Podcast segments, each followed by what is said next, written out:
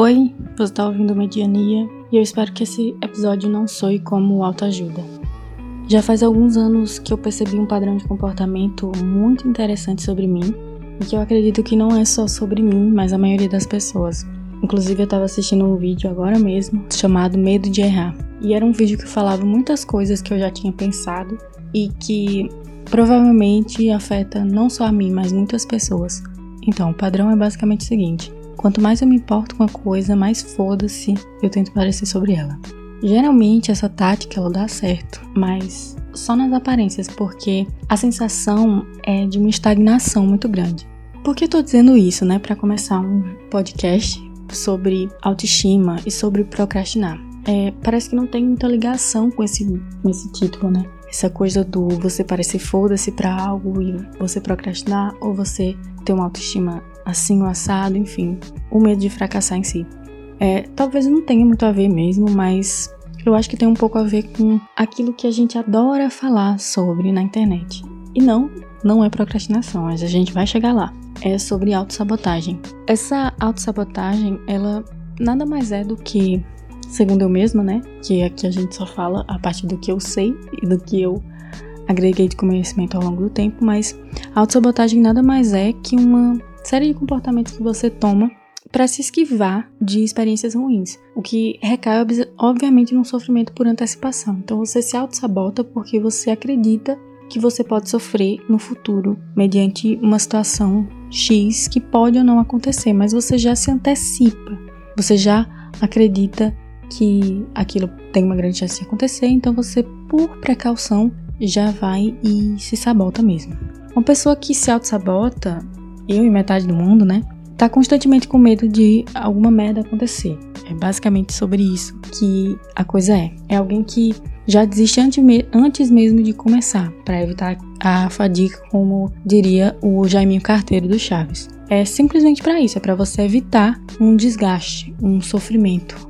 Por outro lado, o ato de procrastinar e aí finalmente a gente chegou em uma das palavras do título, mas é, o ato de procrastinar, segundo a enciclopédia, consiste em você adiar constantemente tarefas para o mais distante possível. Tipo o vou ver e te avisa, tipo mais tarde eu faço isso, amanhã eu faço isso, depois eu vejo isso, enfim.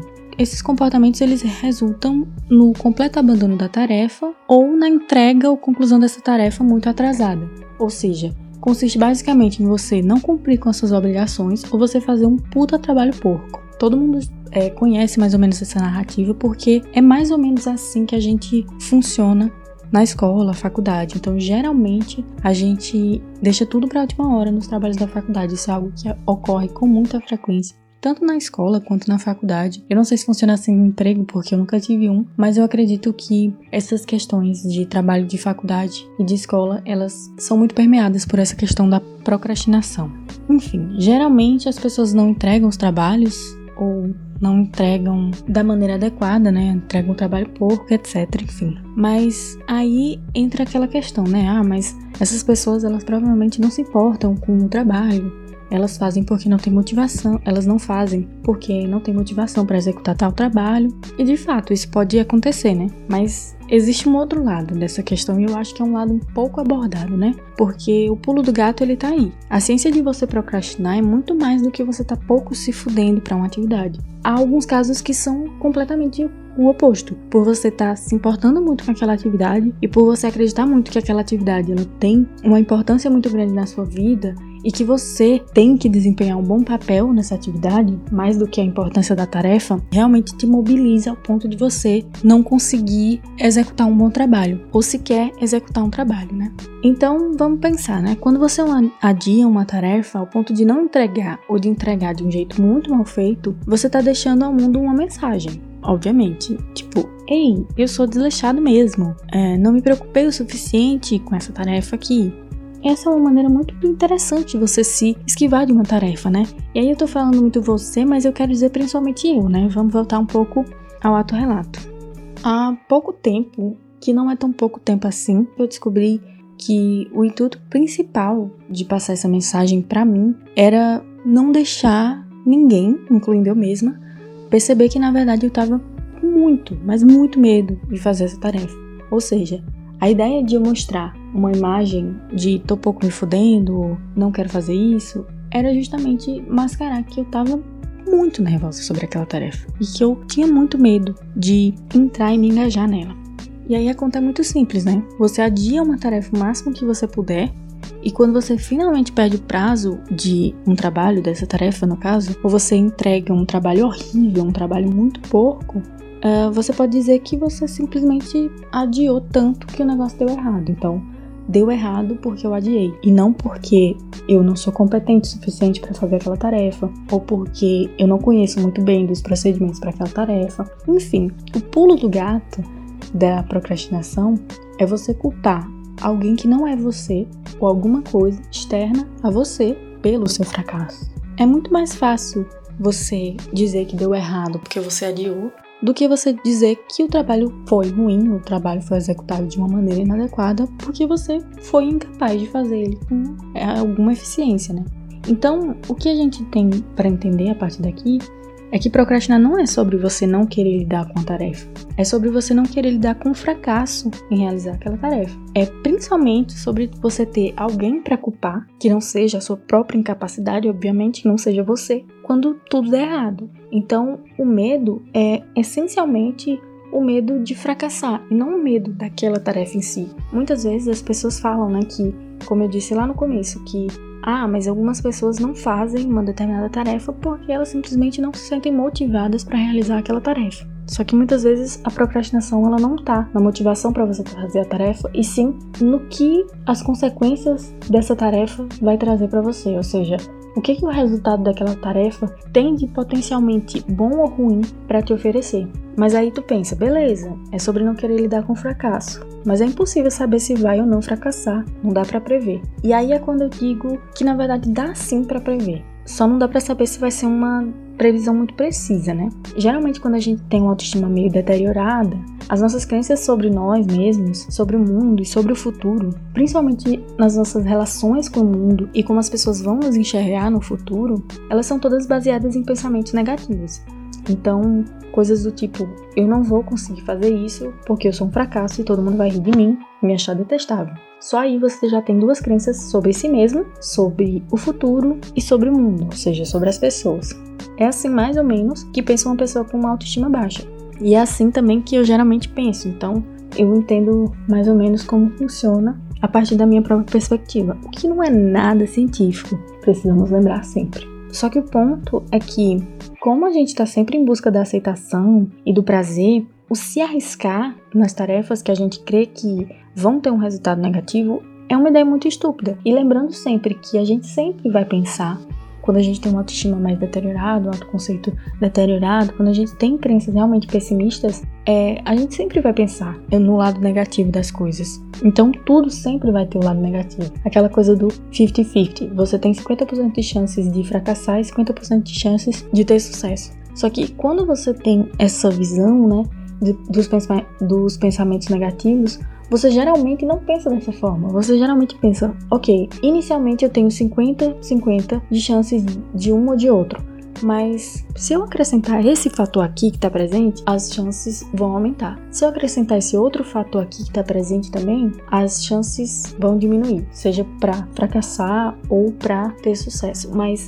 o problema é que para muitas pessoas, principalmente essas que têm essa autoestima mais deteriorada, essa autoestima baixa e que têm esses pensamentos negativos, você vai acrescentando alguns fatores que podem é, aumentar muito a chance de fracasso e diminuir muito a chance de sucesso. Isso na cabeça das pessoas. É óbvio que a gente tem que sempre lembrar que muitas vezes a nossa autoestima ela faz com que a gente tenha uma, uma percepção um pouco distorcida sobre as coisas, sobre o mundo, sobre o futuro, enfim. Mas o problema é que algumas vezes ela tá certa. Por exemplo, eu posso tentar executar uma tarefa é, de matemática, por exemplo mas eu sou uma pessoa muito ruim em matemática. Eu não tenho habilidades básicas de matemática para conseguir executar aquela tarefa com um grande êxito. Então eu não vou conseguir fazer um cálculo complexo de matemática. Isso é um fato. Eu sei que isso acontece. Então a gente tem às vezes essa percepção de que as pessoas têm baixa autoestima e por isso elas enxergam um problema em realizar tal tarefa, ou então que as pessoas têm algum problema de autoestima, então elas pensam de maneira muito negativa. Isso é um fato, as pessoas que têm uma autoestima baixa, elas realmente tendem a pensar de maneira mais negativa sobre elas, sobre como elas vão desempenhar tarefas, sobre como elas vão desempenhar os papéis sociais dela. Eu tô falando que isso é um fato, mas novamente, né, lembrando que isso é sempre sobre o achismo. Mas no geral a pessoa tem autoconsciência, no geral a pessoa sabe que ela vai ser um fracasso. E isso é muito complicado. Você dizer para uma pessoa que ela tem muito potencial, mesmo ela não tendo, vai acabar fazendo com que ela se engaje em certos comportamentos que talvez ela não tenha muito sucesso. E aí entra toda a questão do medo do fracasso, né? Por que, que fracassar é tão ruim? Porque simplesmente existem consequências sociais de fracassar. Então também tem essa discussão, né? De que, ah, mas você tá com medo de quê? O que de pior pode acontecer? Cara, o que de pior pode acontecer? Muitas coisas. As pessoas podem rir de mim, as pessoas podem para sempre criar uma imagem de que eu sou uma pessoa fracassada, ou de que eu não consigo executar aquela tarefa. E como eu me senti em fracassar naquela tarefa, vai ficar para sempre marcado na minha memória. Então, assim, muitas coisas ruins podem acontecer. É isso de ruim que pode acontecer e a gente tem que levar isso em conta, né? A experiência de fracassar, ela não é só ruim porque você não conseguiu executar aquela tarefa com êxito mas ela é ruim porque sim, as pessoas riem de você porque você fracassa. As pessoas te acham um fracasso porque você fracassa. Isso é um fato. Enfim, e aí voltando para essa questão do como você lidar com esse medo de fracassar, com essa possibilidade de fracassar principalmente, porque ela sempre está presente, isso é um fato. Quando você tem esse pensamento, essa tendência à procrastinação, a melhor forma de você lidar é, com esses casos é largar tudo no meio ou fazer o mínimo de esforço possível. E aí você dá margem para que uma outra variável interfira no seu desempenho. E essa variável geralmente é o tempo. Então vamos pensar aí, né? Se o objetivo fosse só fugir da tarefa, seria muito bom, porque a maioria de nós só ia fazer a tarefa mesmo o mais rápido possível, ainda que entregasse trabalhos porcos, porque existem aí dois extremos, né, que convergem para o mesmo lugar, que é o trabalho porco. Mas a gente entregaria o trabalho o mais rápido possível para se livrar logo da tarefa. Mas não é isso que acontece. O problema não é a tarefa em si. O problema principal e o objetivo principal não é esse. E eu demorei muito para me dar conta de que fugir de uma tarefa é, antes de tudo, fugir do fracasso. É fugir da consequência da tarefa. E isso gera uma sensação de tudo ou nada muito foda. Basicamente, é você pensar, eu tenho que fazer um negócio bizarro de bom, um negócio foda, ou eu não faço nada.